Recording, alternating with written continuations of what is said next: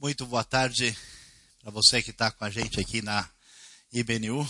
É uma alegria ter você uh, junto com a gente aqui na nossa celebração que a gente faz todo domingo às 10 da manhã e também agora às 6 da tarde. A gente sempre se reúne aqui pertinho, mas uh, hoje nós não pudemos estar ali no Clube Transatlântico por uma necessidade. E então estamos aqui no Stan Plaza e estamos felizes com a sua presença com a gente quando teremos uma oportunidade uh, de refletir, de pensar um pouquinho sobre a nossa vida de relacionamentos.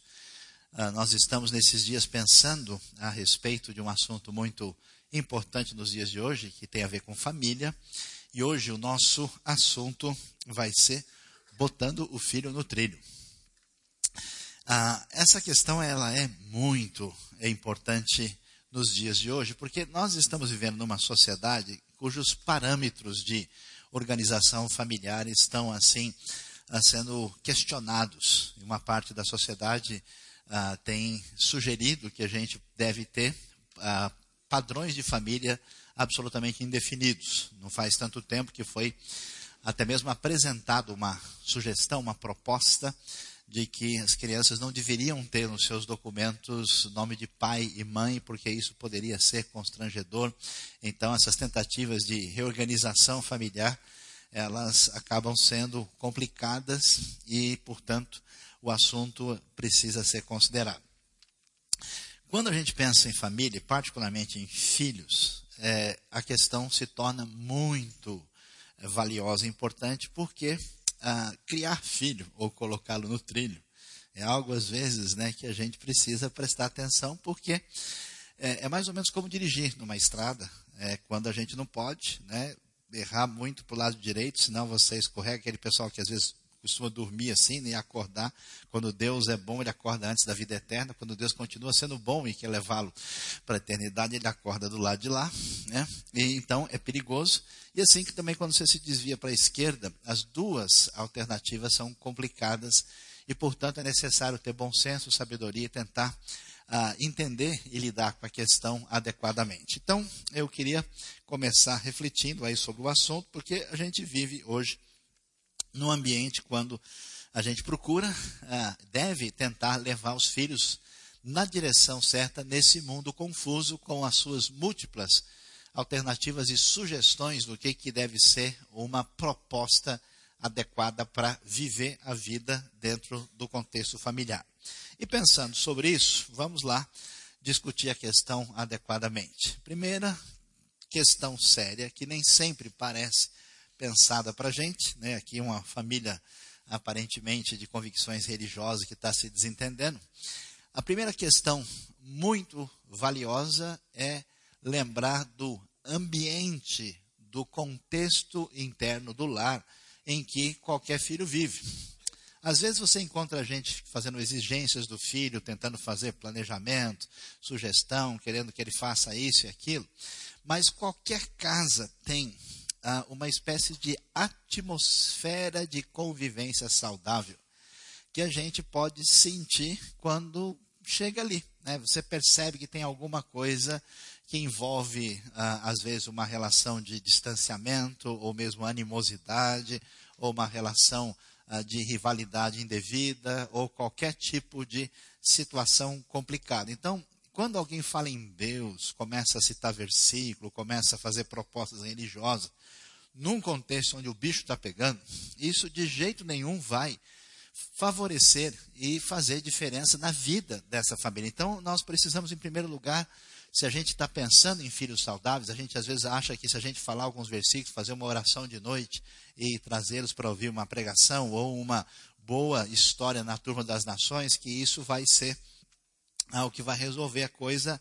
O ambiente estável do lar é fundamental para estabelecer as bases adequadas de saúde emocional para a vida de uma criança que se desenvolve. Né? Isso envolve tanto o seu desempenho como pessoa nas suas realizações pessoais, na sua formação, na sua capacidade de aprendizado, na sua relação com os outros, na sua espiritualidade, na entrega da sua vida, do seu coração a Deus, na sua responsabilidade perante a vida.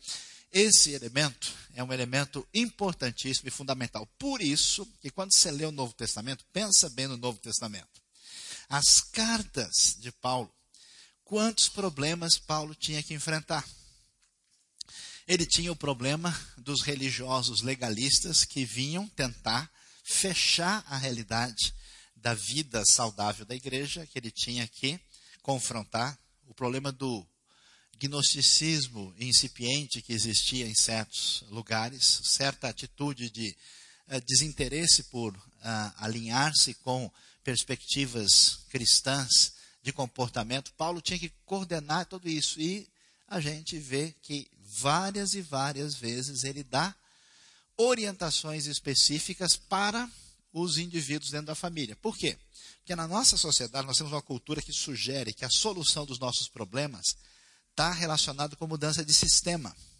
E o Novo Testamento tem uma proposta bastante, ah, vamos dizer, peculiar em relação ao jeito que a gente pensa, que a maior riqueza que envolve a nossa vida está ligada com a mudança da nossa pessoa, do indivíduo, perante Deus e perante a vida. Essa riqueza ninguém pode levar de você. Isso é fundamental, é essencial.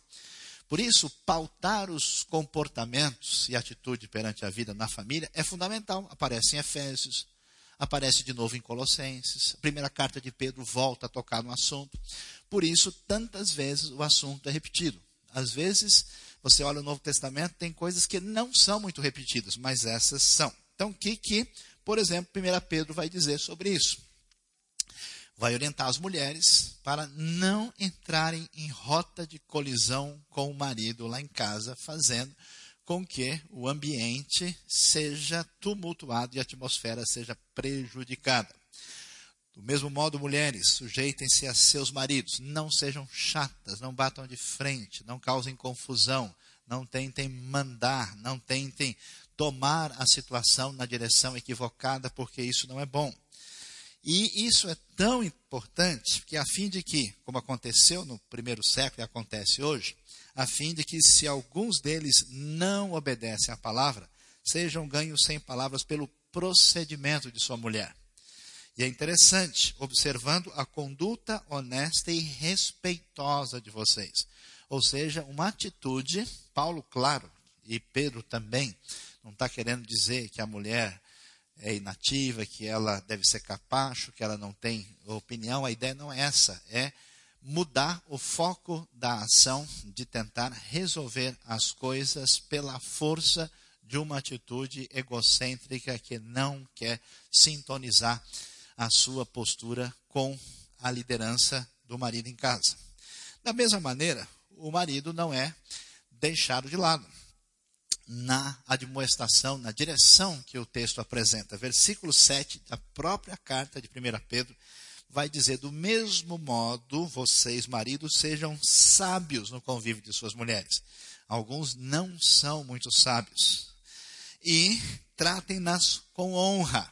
É uma atitude de não ser desrespeitador, não tratar de maneira humilhante, não tratar com uma deferência.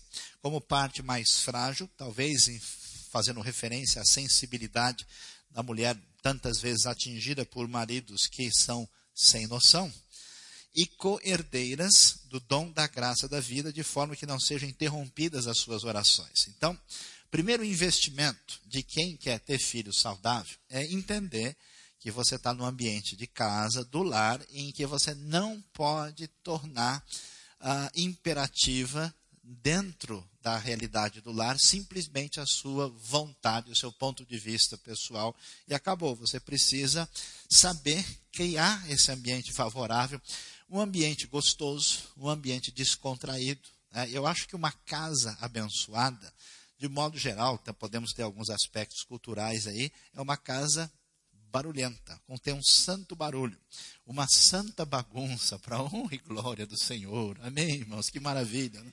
Um relacionamento gostoso, onde as pessoas têm livre trânsito. Porque quando a gente não, não tem esse ambiente agradável, uh, as coisas realmente são complicadas, né? É, é você esses dias eu vi um grupo de crianças assim, uma criança virar falar, escuta, você fala com seus pais, né? Quer dizer, uma coisa maluca, como é que pode a gente ter essa realidade ah, no cotidiano das pessoas? Portanto, primeira coisa, se a gente quer botar o filho no trilho, no caminho certo, é pensar em que medida o nosso ambiente em casa não está sujeito a trovoadas e pancadas no decorrer do período. Segunda coisa valiosa, tenha tempo de qualidade com seus filhos, especialmente nas suas horas de necessidade maior. Por que, que isso é tão valioso? Porque hoje nós vivemos numa sociedade, numa realidade onde isso é complicado. Na verdade, sempre foi. A gente aqui não sabe. Né? No mundo antigo, as pessoas também tinham atividades onde elas tinham que se distanciar. Muitas pessoas no passado foram mercadores, foram uh, gente que precisava cuidar da vida e o tempo sempre foi difícil e foi escasso. Mas na nossa realidade, numa São Paulo, que a gente às vezes gasta duas horas por dia no, no trânsito, né? ah, quando a gente muitas vezes chega cansado, quando nós temos atividades de todo tipo, e isso não é exclusividade do mundo executivo, cada vez mais nós temos a dificuldade de organizar o nosso tempo. Mas qual é a questão fundamental? É necessário ah, ter contato com os filhos, contato que seja de fato produtivo e viável, que mostre essa relação, essa conexão pessoal com os filhos. E quanto mais novo, quanto mais na fase de desenvolvimento, esse aspecto é bastante importante e valioso. Por isso, diferentemente do que muita gente imagina, algumas pessoas pensam o seguinte: olha, eu vou formar uma família cristã, eu vou cuidar da minha vida, vou fazer as coisas, vou trazer sustento para dentro de casa, nós vamos ter uma vida equilibrada.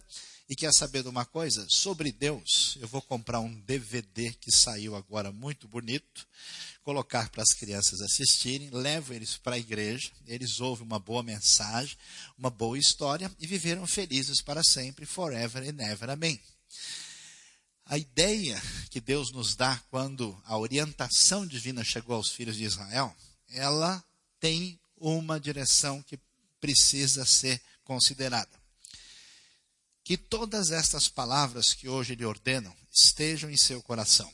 Ensine-as com persistência a seus filhos, converse sobre elas quando estiver sentado em casa, quando estiver andando pelo caminho, quando se deitar e quando se levantar. O que, que acontece? Quando a gente tem um conceito, uma ideia, e a gente apresenta isso de maneira abstrata e distanciada é uma coisa. Os filhos têm uma relação ah, de organização emocional da vida em função dos seus pais. Por isso que alguma coisa que alguém faz para a gente dói, mas não dói muito. Mas quando às vezes o pai, a mãe, um amigo próximo, irmão faz, dói de maneira diferente. Porque a gente tem essa relação.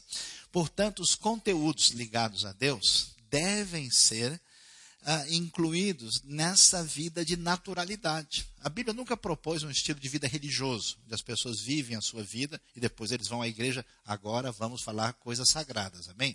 Pronto, agora voltamos à vida normal. Não existe isso. Existe uma realidade de Deus para a vida, para os negócios, para a vida de aprendizado, para a vida do dia a dia, princípios, sabedoria, coisas bonitas. Aliás, tem coisa na Bíblia que é muito legal. Você lê e dá risada pra caramba, né? Como focinho, como joia de ouro em focinho de porco ou de porca, assim é a mulher bonita que não tem descrição. Você lê isso, você racha o bico, porque a Bíblia é extremamente bem humorada. Tá cheio de coisas assim muito interessante e que você pode e deve passar de boa no relacionamento com seus filhos. Tem que ser uma coisa onde há espontaneidade. Portanto, o tempo que a gente tem na correria, da necessidade de trabalho, a gente precisa alinhar e ter essa conexão. Observe, né? Você já foi na sua casa entrar na internet? Né? Quando você tenta entrar, aí, peraí que eu vou dar um reboot aqui, vou iniciar que não está pegando. Então, quando você chegar em casa, dá uma reiniciada assim para ver se está tudo pegando direitinho, se as conexões não foram aí prejudicadas de uma maneira quando não está funcionando direito. Terceira coisa importante e valiosa, amor concreto é essencial. Qual é a grande novidade da Bíblia? Qual é a maior notícia que a Bíblia vai apresentar para a gente. Para o mundo, quando o relacionamento com Deus era um relacionamento de obrigações, de responsabilidades, de ordens que deveriam ser exercidas, porque senão eles seriam ameaçados pela divindade. A coisa ah, na Bíblia aparece de maneira diferente. Deus aparece como um Deus que faz aliança, como um Deus que é amoroso, como um Deus que é bom, e em Cristo Jesus nós recebemos a boa notícia do Evangelho que Deus nos amou profundamente. Então, os relacionamentos humanos, que são pautados por uma relação de troca, que são pautados por uma relação de poder, que são pautados por diversos tipos de caminhos complicados, a Bíblia diz: ó, o caminho é o caminho de amor. Por isso, na vida da gente, no relacionamento, especialmente na formação dos filhos das crianças, o amor concreto, manifesto, que a gente começa a dar para o nenê. Né? Nenê que não é amado, logo vira um problema pesado. Que não sente essa conexão, esse, né? Mãe abençoada é aqui, beijo nenê, abraço nenê. Amém, irmãos? Uma palavra de Deus para o nosso coração nessa noite, né? Oh, glória, que coisa teologicamente profunda, né? Que cuida, né? Que tem esse relação, que mostra esse contato pessoal Claro que isso tem as suas dimensões culturais, né? isso não é a mesma coisa mostrar afetividade a partir de um paradigma cultural do que o outro, mas essas coisas são percebidas dentro do ambiente quando é que isso tem valor ou não. Então, o amor concreto é essencial, tanto que ele é valioso, que a Bíblia vai falar duas coisas para a gente. Primeiro, é que os pais precisam tomar cuidado para, na sua postura de exigência de performance dos filhos, porque esse é o problema dos filhos, né? Às vezes a gente entende ah, que os filhos, especialmente quando a gente tem alguma posição social a ser honrada, a gente quer que os filhos sejam os triunfos da nossa trajetória pessoal e a gente quer que eles sejam bondosos e bem-sucedidos, porque isso é uma medalha do nosso quarto.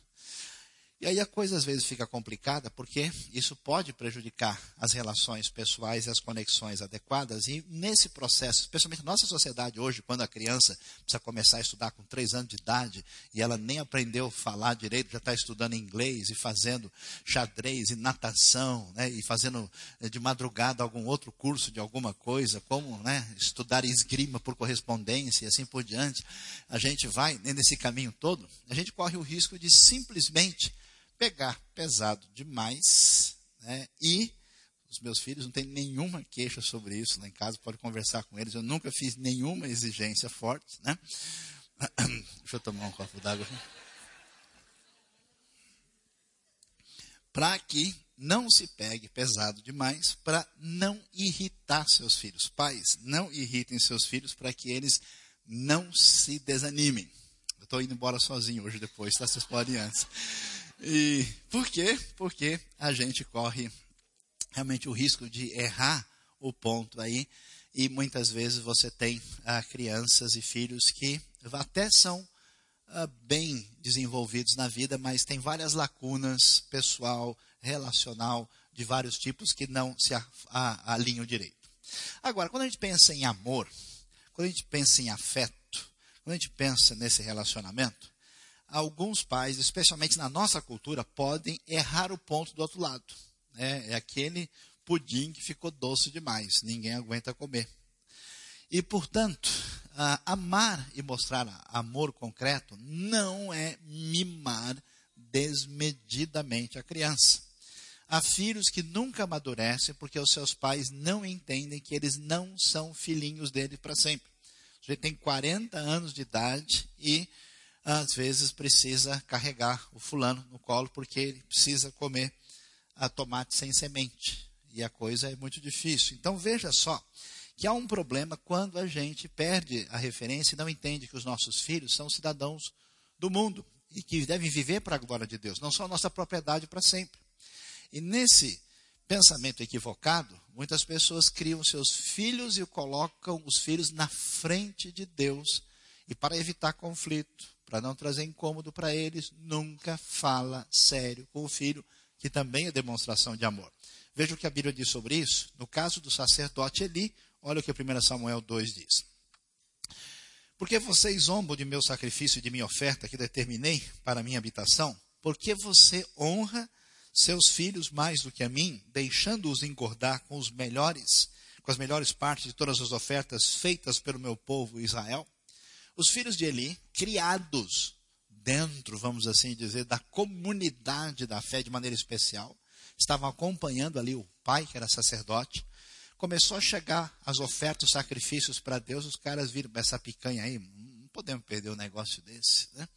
E eles então foram avançando nas coisas e perdendo toda noção de respeito, de honra, e o seu pai fazia vista grossa para isso, e eles foram até que chegou um ponto, Deus diz: Eli, você perdeu a sua condição de ser sacerdote, você não tem como caminhar desse jeito, você não vai nessa direção. Então, ame o seu filho, ame a sua filha, trate bem da maneira melhor possível, seja afetuoso, carinhoso, mas não entenda que isso pode significar mimo ou uma atitude em que você não tem uma postura que coloca o bem da criança em primeiro lugar, em vez da sua relação emocional imediata. É preciso justiça e coerência. Por quê? Porque a Bíblia apresenta umas coisas interessantes para a gente. Tem vários casos na Bíblia de filhos que foram filhos piedosos e bondosos, cujos pais eram maus. A gente pensa assim, se o pai é bonzinho, né? o filho será bonzinho, e eles viveram bonzinhos forever and ever, amém. Que a coisa vai caminhar desse jeito. E a Bíblia vai mostrar a, a, as coisas que não deram certo. Gente que a gente fala, puxa, eu queria ser esse cara, até você ver o filho dele. E, gente, eu nunca queria ser esse cara, puxa, mas o filho dele é o melhor que tem aqui na história. Então é impressionante como é que os caminhos acontecem. Por que, que isso é tão importante para a gente? Porque pais bons podem ter filhos terríveis. Isso está claro na Bíblia em diversos casos. Você vai ver o caso de Davi, do sacerdote Eli, que a gente acabou de mencionar, do rei Ezequias e os filhos, que a Bíblia conta a história e faz questão de demorar na história deles. O filho chamado Absalão, os filhos de Eli, Ofni e Finéias, e Manassés, filho de Ezequias, e sem falar do que acontece na vida dos patriarcas, como a família de Jacó, a família de José. Por que, que isso é importante? Porque às vezes a gente imagina o seguinte: se os filhos são criados no ambiente de Deus, boa parte dos pais é, evangélicos tem essa coisa: vou criar o meu filho longe do mundo e vai dar tudo certo. E um dos problemas sérios nessa história é a relação de justiça e coerência dentro do ambiente da família. Estava conversando aqui com duas pessoas da nossa igreja, o Kurtz e a Eulália. Eles contaram uma experiência interessante que o filho deles teve ao visitar uma reunião na, ali na América do Norte. Então, eles disseram que visitaram uma reunião de ateístas e agnósticos que estavam reunidos, estavam dando testemunho de como é que chegaram ao ateísmo. Ele achou surpreendente, estranho, quis lá ver que reunião é essa, é uma reunião quase do estilo religioso, mas de ateu. Ele falou, nunca vi um negócio desse. Aí foi lá e havia lá uma a moça dando uma palavra e ela dizia o seguinte: Olha, eu fui criado num ambiente religioso, meu pai era líder assim da igreja, e um belo dia eu estava lendo a Bíblia, fiquei com umas dúvidas, fiz umas perguntas, fui falar com ele, ele ficou revoltado e disse: Como você se atreve a questionar a Bíblia? Onde já se viu? Isso é certamente é uma coisa do mal, do demônio na sua vida, onde tal, e ficou revoltado. E ela ficou perdida, né? ficou assustada, aquilo mexeu muito com a cabeça dela e passou a, ela a partir daí até uma ruptura, um distanciamento, até que por ressentimento, por aborrecimento interno, ela tomou uma atitude de rompimento e ruptura com seu próprio pai. Então vejam só que a questão de justiça e coerência ela é fundamental. Todos nós falhamos, estamos sujeitos a falhas. Quando um ambiente religioso um ambiente onde se fala em Deus, ah, aparece ah, uma disfunção muito grande das relações entre as pessoas, ah, entre os filhos, quando há uma atitude de injustiça, de incoerência muito grande, nós vamos descobrir os efeitos negativos que isso traz. A maior parte das pessoas, se você estudar a história, os grandes eh, indivíduos secularizados e revoltados contra Deus e a instituição, a igreja na história, quase sempre são pessoas que tiveram na sua infância, na sua adolescência, no início da sua juventude, uma experiência traumática com pessoas que representavam instituições religiosas e que eles então romperam com elas absolutamente chocados e revoltados com isso. Aliás, até um conselho para a gente. Às vezes você vai conversar com uma pessoa e ele se mostra assim, e você começa a responder com ele, chutando, batendo. Bobagem. Porque o problema não está no argumento. O problema está no ressentimento interno. Então, quando o sujeito fala com você e você responde assim, é a mesma coisa que jogar querosene no fogo. Você faz a coisa ficar pior e isso não leva a lugar nenhum.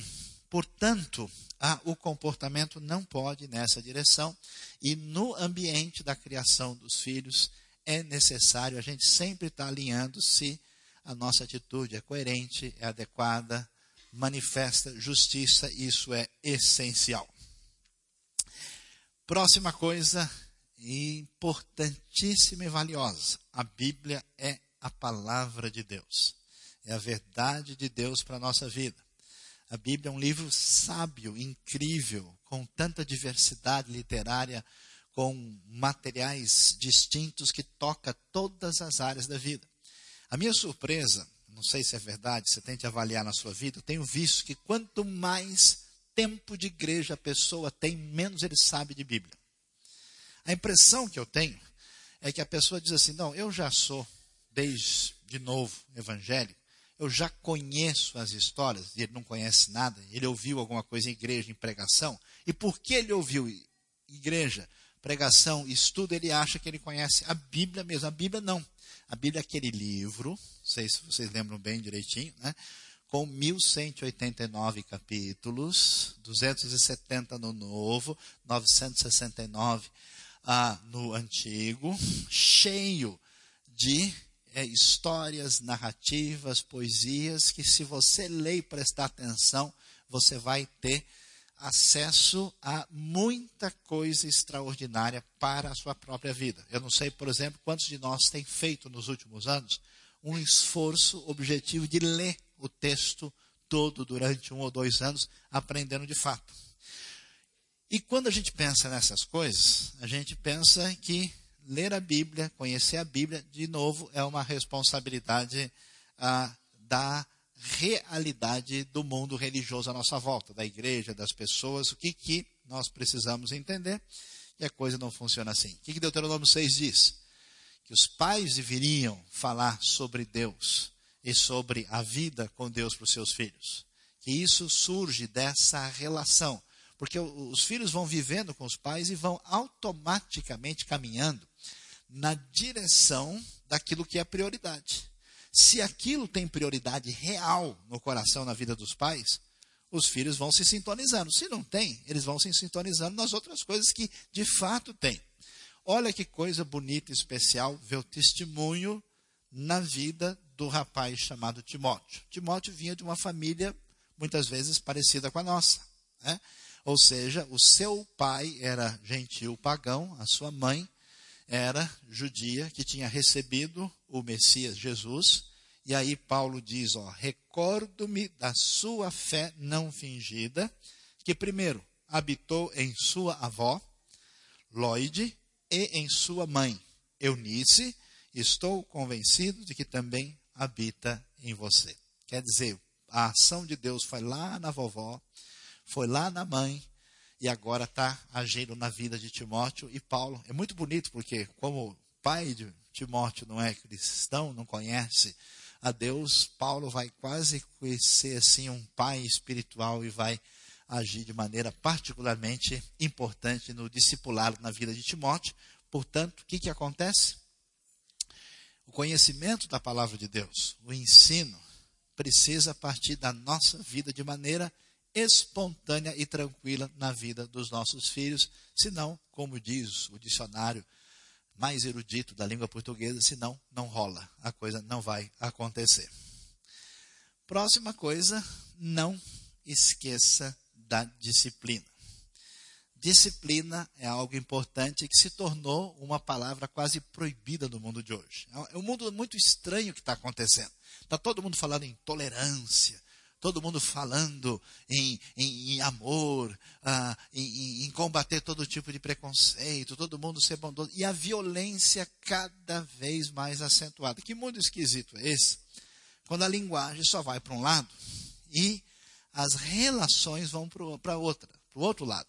Até assustador você vê o mundo esportivo hoje, se você compara a realidade com 10 anos atrás, quase todos os esportes são hoje marcados por um excesso de violência.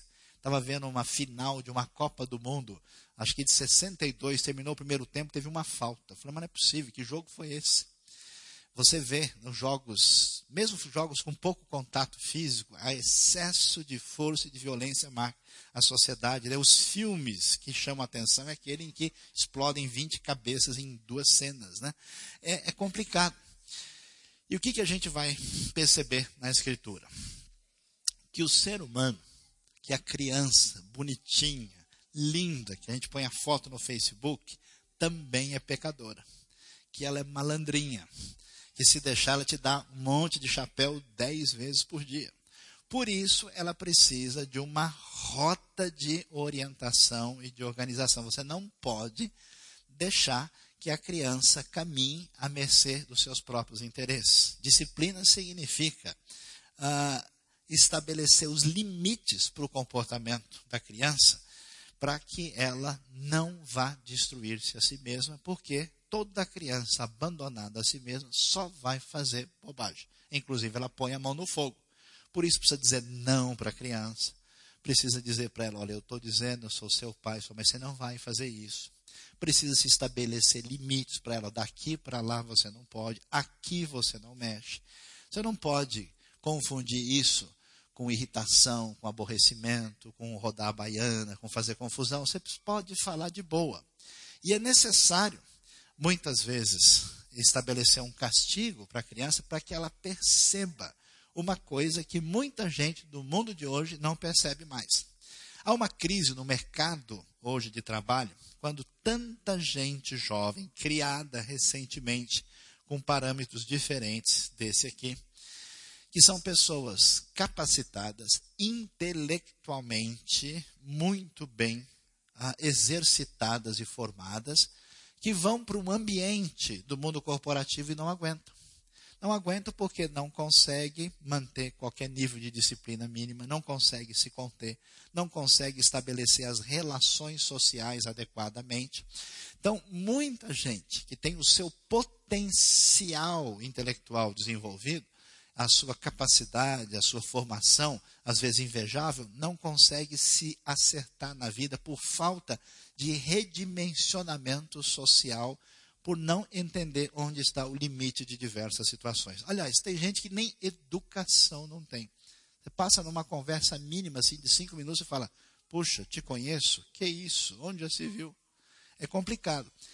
Então a disciplina é fundamental. O castigo ajuda uma criança a entender que o resultado da sua ação ruim, de maneira concreta, estabelece para ela uma perda real.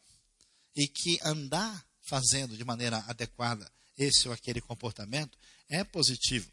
A gente precisa tomar cuidado. Há pais, por exemplo, que confundem disciplina com violência, que acham que estapeando a criança por qualquer coisa eles estão educando. Não é o caso. Às vezes, quando a situação é muito necessária, quando há uma situação realmente lá, a gente dá umas palmadinhas de leve na parte que Deus criou para essa finalidade e a criança acaba entendendo mais rápido o que a gente quer dizer. Mas isso é muito diferente de que, de, do que perder as estribeiras e agir de maneira indevida e impensada. Agora também preste atenção. Disciplina precisa ser coerente, adequada e conforme a idade da criança. Ah, meu filho de 22 anos não me ouve mais, eu vou dar umas palmadinhas nele hoje à noite. Não vai funcionar esse negócio. Coisa, não. Né? Eu tentei ontem à noite lá em casa e não deu muito certo. Brincadeira. A coisa não é por aí. A gente precisa entender essa realidade de modo muito adequado. Veja lá, se você puder, ah, nesse mês da família, agora que nós estamos ah, tanto em abril como em maio, uma boa coisa para a gente fazer é ler com atenção em detalhes o livro de Provérbios. Provérbios tem muitas dicas legais para como é que a gente lida com a situação. Discipline seu filho e este lhe dará paz, trará grande prazer à sua alma. Porque às vezes parece que não disciplinar significa uma coisa amorosa. Às vezes não, às vezes é fugir de uma responsabilidade que a gente precisa ter uh, diante de uma necessidade do filho. A gente precisa prestar atenção nisso e sempre tomar cuidado. Né? A vida é a vida das pessoas que têm coragem. Qualquer coisa que você fizer, você pode falhar, mas não deixe de fazer. Vá em frente à realidade, porque precisamos agir assim. Próxima coisa extremamente valiosa. Todo relacionamento humano surge, é, é, é, passa a produzir desgaste. Se você acha uma pessoa linda e maravilhosa, passa um mês com ela, ah, não é tão maravilhosa assim. Nossa, na hora que ele tirou o sapato, meu amigo, nunca imaginei uma coisa dessa quando a gente vê as, as manias, os maneirismos das pessoas, certas atitudes que mexem com a gente são irritantes, né? Então, é difícil alguém assim admirar maravilhosamente quem vive do lado dele todo dia. Né? Lembra aí dos seus colegas de trabalho, das pessoas com quem você estuda. Você é, é, é legal, é gente boa. Aí logo em seguida vem a palavra mas, e aí a gente para a conversa, porque funciona assim. Isso é tão claro que a Bíblia dá um conselho para a gente, um provérbio, dizendo assim: olha, desvia o teu pé da casa do teu próximo para que ele não se canse de ti. Se você for comer arroz doce lá todo dia, toda hora, o cara vai dizer: puxa vida, o cara é folgado, mas não é possível. Como come o fulano? Né? Aí, se você comer uma vez por semana, talvez seja mais razoável do que toda hora você estar tá lá. Essa, essas coisas são fundamentais. Então, o que, que acontece? Se os relacionamentos humanos se desgastam com facilidade, imagine na vida familiar. É natural que um vai dar uma espetada no outro. É natural que de vez em quando o marido lá está meio aborrecido, ele chega com a cabeça quente lá ah, de uma reunião e a mulher está né, com a cabeça quente por causa de outra reunião ou por causa de algum problema interno e um nem percebe o outro, aí de repente surgem umas faíscas lá e eles ficam uns dois dias, tudo bem? Bem. Beleza, né? Uhum. Tá frio, né? Ah, pois é. Choveu ontem. Ah, mas já parou. Hum, é. Uhum. A coisa vai nessa direção. A relação entre os irmãos. Então, o que, que acontece? Não deixe azedar essa situação. A grande maravilha do Evangelho é que não existe desafio maior que a graça de Deus não possa resolver. Portanto, sempre ensine perdão e restauração. A gente tem que dar uma sintonia, porque às vezes uma conversa sai meio atravessada, às vezes você responde do jeito que vem, do jeito que a bola vem, você devolve. Né? Às vezes a pessoa falou um negócio sem entender o outro, você misturou a estação. Às vezes a pessoa está estressada e você chega e surge uma conversa desalinhada, e aí o que acontece? Gera aquele ressentimento, aquela amargura que a gente vai guardando. Vai guardando, vai guardando. Um belo dia um negócio histórico, ninguém entende. Por que, que o fulano está nervoso desse jeito? É porque o fermento está comendo solto lá dentro. Então, sempre, de vez em sempre, a gente precisa dar uma alinhada e ver. Né? Você, liga a sintonia, você percebe que tem alguma coisa esquisita. Vai lá, abre o jogo. Escuta, você ficou chateado porque eu... Ah, botei fogo na sua mochila ontem, né? Ou você está chateado porque aconteceu isso, aquilo. Você conversa de boa e trabalhe nessa direção. Porque não existe condição da gente caminhar na vida no desafio do amadurecimento, que a vida só é possível saudavelmente com perdão e restauração, inclusive dentro da igreja.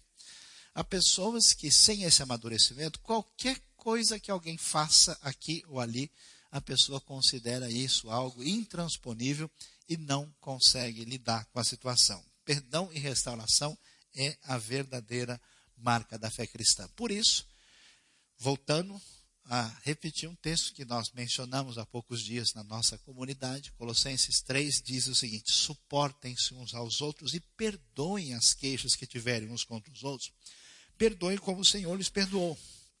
Acima de tudo, porém, revistam-se do amor, que é o elo perfeito. Portanto, essa realidade é tão importante e valiosa que lá na frente a gente vai descobrir o poder de impacto saudável que isso traz para a vida da gente. Eu nunca me esqueço de uma experiência que eu tive que marcou a minha vida, que me deixou muito pensativo.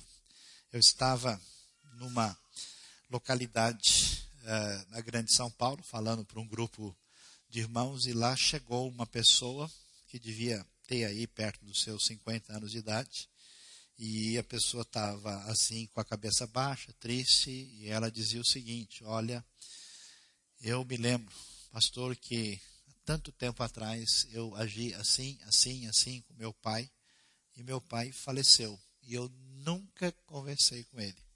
E eu nunca consegui colocar o meu coração em paz e tranquilo depois disso. Então, as questões internas pessoais nossas precisam ser ajustadas debaixo do poder da cruz do Calvário, do perdão. Então, no momento que você esquenta a cabeça, que a coisa complica, vai lá, mas depois senta, volta atrás, conversa, alinha, abre o jogo, pede desculpa, pede perdão, porque esse é o Evangelho de nosso Senhor Jesus Cristo e a gente consegue recompor a realidade. Que Deus abençoe a nossa vida, que Deus abençoe as nossas famílias lindas e maravilhosas, né, os nossos filhos, cada um mais mais bonito que o outro, os pais corujas de Jesus, né? E que a nossa vida seja abençoada, pautada por essas referências que vêm da palavra de Deus. Amém, irmãos? Deus abençoe o nosso coração.